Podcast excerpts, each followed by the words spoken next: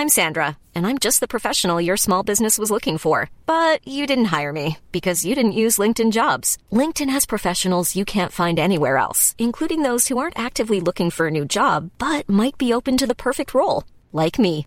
In a given month, over 70% of LinkedIn users don't visit other leading job sites. So if you're not looking on LinkedIn, you'll miss out on great candidates like Sandra. Start hiring professionals like a professional. Post your free job on linkedin.com/people today.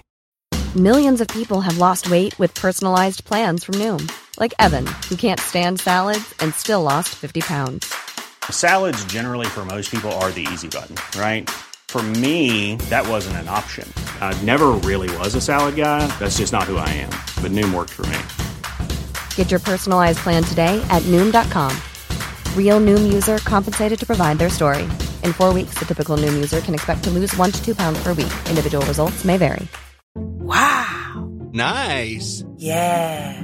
What you're hearing are the sounds of people everywhere putting on Bombas socks, underwear, and t-shirts made from absurdly soft materials that feel like plush clouds.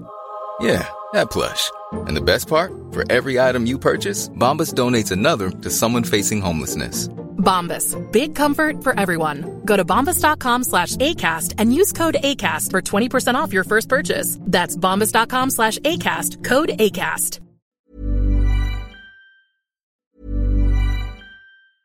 I'm Sandra, and I'm just the professional your small business was looking for. But you didn't hire me because you didn't use LinkedIn jobs. LinkedIn has professionals you can't find anywhere else, including those who aren't actively looking for a new job but might be open to the perfect role, like me. In a given month, over 70% of LinkedIn users don't visit other leading job sites. So if you're not looking on LinkedIn, you'll miss out on great candidates like Sandra. Start hiring professionals like a professional. Post your free job on linkedin.com/people today.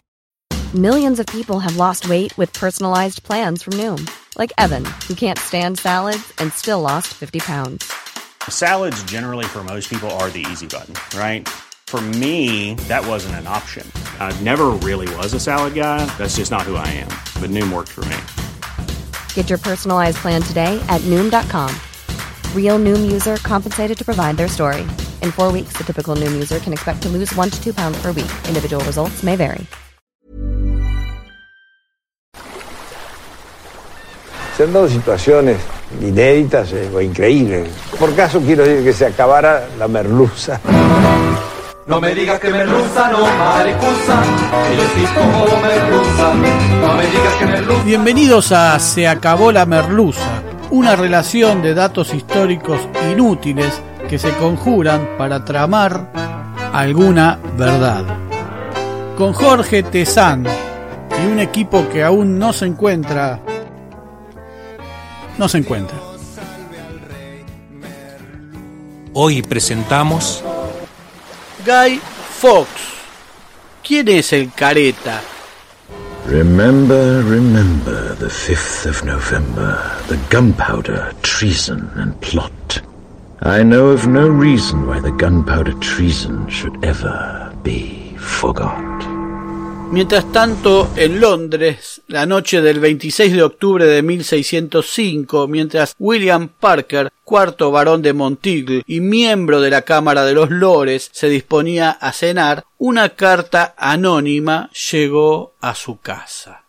La misiva, que aún se conserva, le advertía que no participara de la apertura de sesiones del día 5 de noviembre, ya que un grupo de hombres volaría el Palacio de Westminster, asesinando a todo el Parlamento, a los ministros, a sus familiares presentes y al propio rey Jacobo I. Nunca se tuvo claro quién fue el autor del anónimo, llegándose a especular que sería un cuñado de Monteagle de apellido Tresham y hasta el mismísimo noble. Lo cierto es que se inspeccionó discretamente el primitivo palacio que se incendió en 1834 y no es el mismo del actual y encontraron una enorme cantidad de leña en un sótano debajo de la cámara de los lores. Un tal John Johnson, un hombre alto y de barba que se hallaba allí, dijo que la leña pertenecía a su jefe, el guardaespaldas real, Thomas Percy. En realidad, Percy era uno de los conspiradores que se había conseguido el empleo de guardaespaldas gracias a su jefe, el conde de Northumberland. y el tal Johnson también entre los conjurados se hacía pasar por sirviente de Percy para poder deambular por el Parlamento. Sin embargo, en una segunda inspección en la noche del 4 de noviembre, a pocas horas de iniciarse las sesiones, se halló al tal Johnson vestido con un sombrero de ala ancha, capa, botas y espuelas, como si estuviera listo para una huida a caballo y con elementos capaces de iniciar un fuego. Una búsqueda más exhaustiva reveló que debajo de la leña había unos 36 barriles de pólvora. Johnson fue llevado ante el rey para ser interrogado, pero en todo momento negó saber que allí había pólvora. El rey autorizó la tortura como método de interrogación. Muchos dicen que el detenido no dio muchos datos en la tortura, las autoridades comenzaron a buscar, detener y hasta asesinar a los sospechosos de siempre, pero el torturado reveló su verdadero nombre, Guy Fawkes. Guy Fawkes nació en 1570 en York y fue a la escuela de St. Peter. Su familia seguía la religión protestante de la iglesia anglicana, la iglesia oficial. Perdió a su padre a sus ocho años y su madre se volvió a casar con un católico recusante, es decir, que se resistía a acatar la ley que obligaba a adoptar la religión oficial. Al parecer eso le pareció épico a Guy, que se convierte al catolicismo y se transforma en un entusiasta militante de la fe. En 1591 vendió las propiedades de su padre y se fue a España España, donde castellaniza su nombre a Guido y así firmó hasta su muerte. Se fue a España para alistarse en la lucha contra los protestantes holandeses en busca de un lugar donde ser católico no sea pecado. El arresto de Fox frustró un plan que llevaba 18 meses de preparación. La idea del golpe era volar el Parlamento, matar al rey a los parlamentarios, a los altos oficiales presentes, a todo el establishment y poner en su lugar a la católica princesa Isabel Estuardo, hija mayor del rey Jacobo, que entonces contaba apenas con siete años, a quien precisaban primero secuestrar y hacer coronar como una reina títere de la cual ellos serían su consejo regente. Porque aquí debemos afirmar que la llamada conspiración de la pólvora surgió por la prohibición y la persecución del Estado inglés al culto católico que venía ya desde cuando Enrique VIII escindió su gobierno de la Iglesia de Roma para poder divorciarse y casarse de acuerdo a la oportunidad del Estado. Está bien que un Estado pudiera desligarse de factores de poder que lo condicionan, pero los sucesivos monarcas ingleses, no del todo protestantes ni del todo católicos, ni con los problemas maritales de Enrique pese a algunos guiños a favor, influencias y alianzas familiares, algunas indefiniciones, dudas e indecisiones, no hicieron más que acentuar la persecución y todo se complicó con la asunción del nuevo rey Jacobo I de Inglaterra y VI de Escocia, protestante, aunque hijo de María Estuardo, reina de Escocia católica, y casado con una mujer convertida al catolicismo. Muchos esperaban que Jacobo iniciara una época de tolerancia, sobre todo tras lograr que España dejara de apoyar a los católicos ingleses, a cambio de que Inglaterra dejara de apoyar a los protestantes de los Países Bajos. Pero Jacobo continuó las prohibiciones y pronto cundió la decepción. Por esta zona del mundo, cuando vamos a la escuela, se nos muestra los distintos movimientos protestantes como una opción superadora, más moderna y liberadora del oprobio de la Iglesia de Roma y sus complicados cultos, como si la propia enunciación de sus principios ya funcionara en la misma acción. Sin embargo, eso no era así en la práctica, y el capricho del gordo Enrique hizo demasiada carrera en Inglaterra y obligó a tener que definir políticas que representaron la pérdida de muchas vidas inocentes, además de cuestionamientos familiares, territoriales, municipales y de todo tipo. La suposición de que la Inquisición torturaba ferozmente mientras los protestantes ingleses te leían los derechos y te garantizaban un libre proceso es sencillamente demencial. Inglaterra había prohibido misas, comuniones, bautismos, funerales y todo el ritual. Había multas a quienes no concurrieran a las celebraciones del rito oficial e imprimir libros católicos era considerado alta traición. El nuevo rey echó del país a los sacerdotes y fueron declarados traidores, como también a quienes los refugiaran o les brindaran apoyo, y los parlamentarios, empleados administrativos, funcionarios y hasta maestros de escuela debían hacer un juramento negando el poder del Papa. La Iglesia Católica debía realizar sus rituales casi en la misma condición que durante la persecución de Roma en los albores de la era y la propia expedición de la Armada Invencible desde España pensaba restaurar el catolicismo en Inglaterra, por lo que el Estado inglés se sentía o decía sentirse amenazado por este motivo. Todo esto en un país de honda tradición católica. Eso era lo que los trece conspiradores comenzaron a enfrentar. El que inició todo fue un noble joven de una acomodada familia católica, Robert Catesby. Se le sumaron Thomas Wintour, el diplomático, Jack Wright, el espadachín, y el ya mencionado Thomas Percy, el infiltrado. Wintour viajó a las Flandes que controlaba España para buscar apoyo en la monarquía peninsular. Sin embargo, no encontró interés. A quien sí encontró Wintour fue a un antiguo compañero de escuela, Guy Fawkes, que luchaba para los españoles en contra de los protestantes holandeses, como ya les contamos. Otros dicen que fue el propio Fox quien tentó al rey español Felipe III sin mayor éxito. Por estos tiempos, Guido Fox ya era un experto en explosivos formado en las rústicas batallas del ejército español. Los cinco hombres se reúnen en mayo de 1604 en el pub Duck and Drake Inn de Londres y hacen un juramento de lealtad y confidencialidad. A medida que empezaron a comprar pólvora, se fueron sumando nuevos miembros. John Grant, el criado Thomas Bate, Robert Wintour, hermano de Thomas, y Kit Wright, hermano de Jack, entre otros alquilan un almacén en el sótano del Palacio de Westminster. No me pregunten por qué es posible que haya un almacén debajo de un palacio, pero bueno, es así. Y allí van llevando la pólvora. Y la conspiración se va desarrollando hasta su infausto final. Mientras en la Torre de Londres Fox resistía la tortura, sus cómplices huyen. Catesby, Percy y Thomas Wintour se enfrentan a la Guardia Real en un tiroteo en Staffordshire a 256 kilómetros de Londres y mueren sin conocer la cruel ejecución que les esperaba. Todos son capturados y enviados a Londres y condenados a muerte por traición.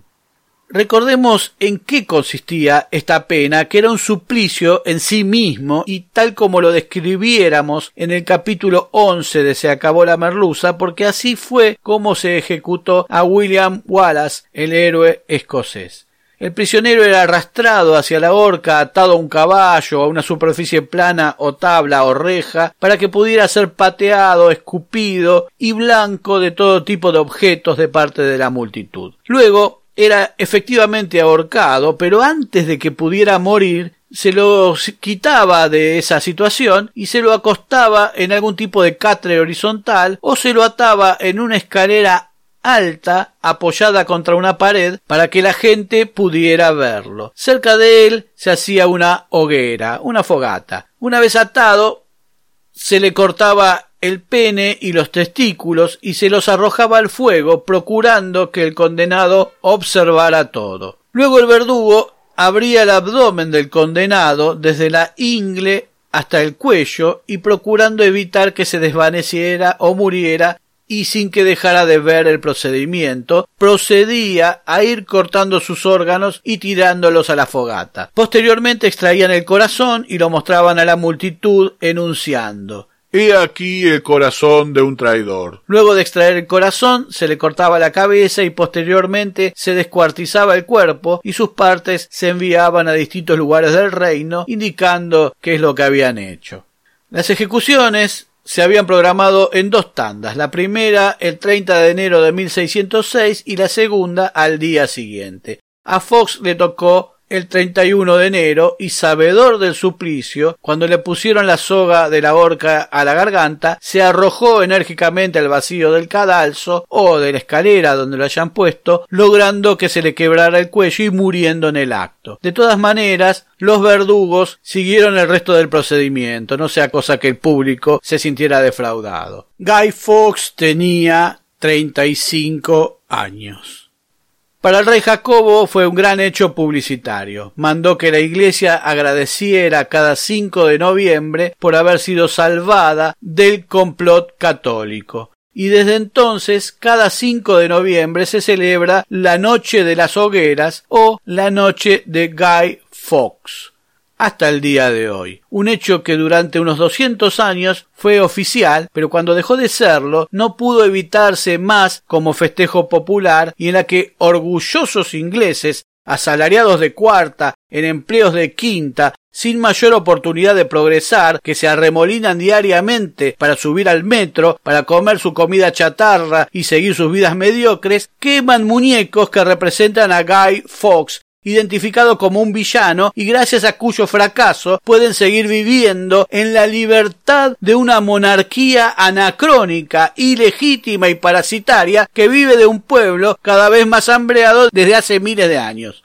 Desde 1607 los ingleses se fabrican máscaras de Guy Fawkes de cartón o de lo que sea y acompañan estas celebraciones en las que una y otra vez vuelven a quemar la imagen de alguien que tal vez pudo haberles dado algo de libertad, un soplo de luz a sus vidas insulsas, o al menos no estafarlos con aquello de la invocación divina de la condición del monarca. Como el esclavo que ama a su amo, cada año desde 1607 los ingleses celebran que un rey al que nadie eligió, mantenido con los bienes del Estado, con toda la fuerza del mismo, las armas, la discrecionalidad legal, haya salvado su culo y masacrado a un grupo de ciudadanos que resultan más cercanos a cualquiera de los que celebran sus muertes que el rey mismo. Más o menos una semana antes de cada 5 de noviembre, los niños van de puerta en puerta con sus máscaras de Guy Fawkes pidiendo un centavo para el chico y las máscaras se queman en la noche de las hogueras. Hasta la década del 60 o 70, las revistas infantiles de Gran Bretaña traían máscaras de Guy Fawkes que se recortaban para usar en la celebración, igual que el anteojito traía el Cabildo o la Casa de Tucumán. La publicación fue desapareciendo a medida que, sumidos en otro colonialismo extraño, Halloween fue ganando la pulseada, a favor de los que consideraban otros monstruos.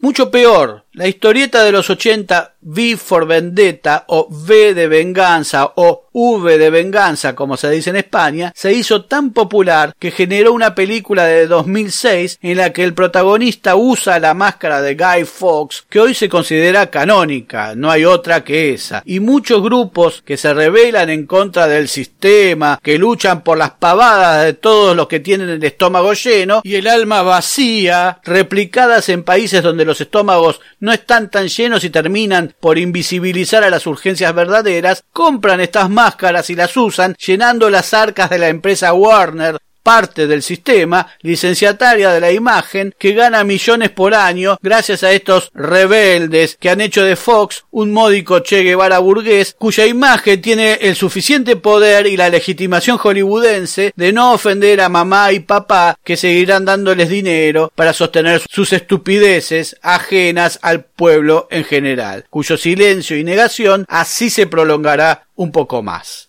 En 2003, el Centro de Estudios sobre Explosivos de la Universidad de Aberystwyth en Gales calculó que si Fox hubiese podido prender fuego a los barriles de pólvora habría provocado una destrucción total en un radio de 35 metros, mientras que en un radio de 90 metros no habrían quedado ni muros ni tejados en pie y ninguna ventana hubiera quedado sana a 800 metros de la explosión. Y una consecuencia histórica difícil de calcular.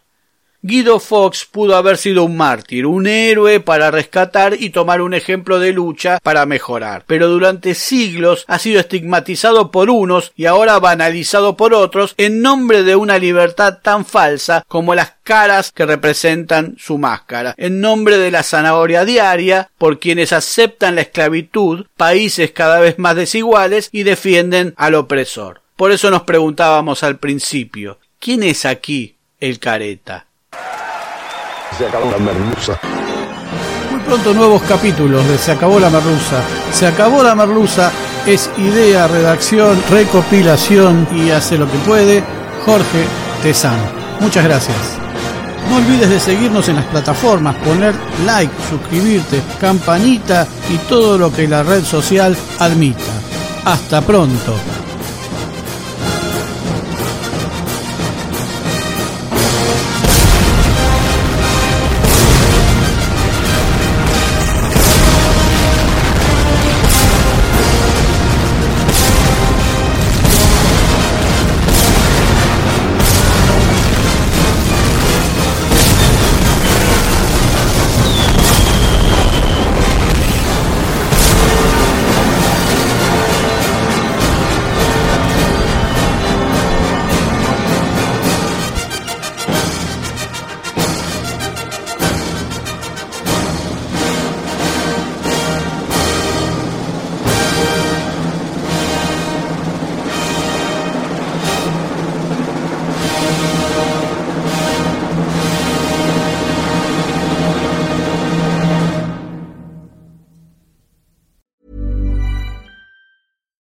Hi, I'm Daniel, founder of Pretty Litter. Cats and cat owners deserve better than any old fashioned litter. That's why I teamed up with scientists and veterinarians to create Pretty Litter. Its innovative crystal formula has superior odor control and weighs up to 80% less than clay litter. Pretty Litter even monitors health by changing colors to help detect early signs of potential illness. It's the world's smartest kitty litter. Go to prettylitter.com and use code ACAST for 20% off your first order and a free cat toy. Terms and conditions apply. See site for details. Even when we're on a budget, we still deserve nice things. Quince is a place to scoop up stunning high end goods for 50 to 80% less than similar brands. They have buttery soft cashmere sweaters starting at $50, luxurious Italian leather bags, and so much more. Plus, Quince only works with factories that use safe, ethical, and responsible manufacturing.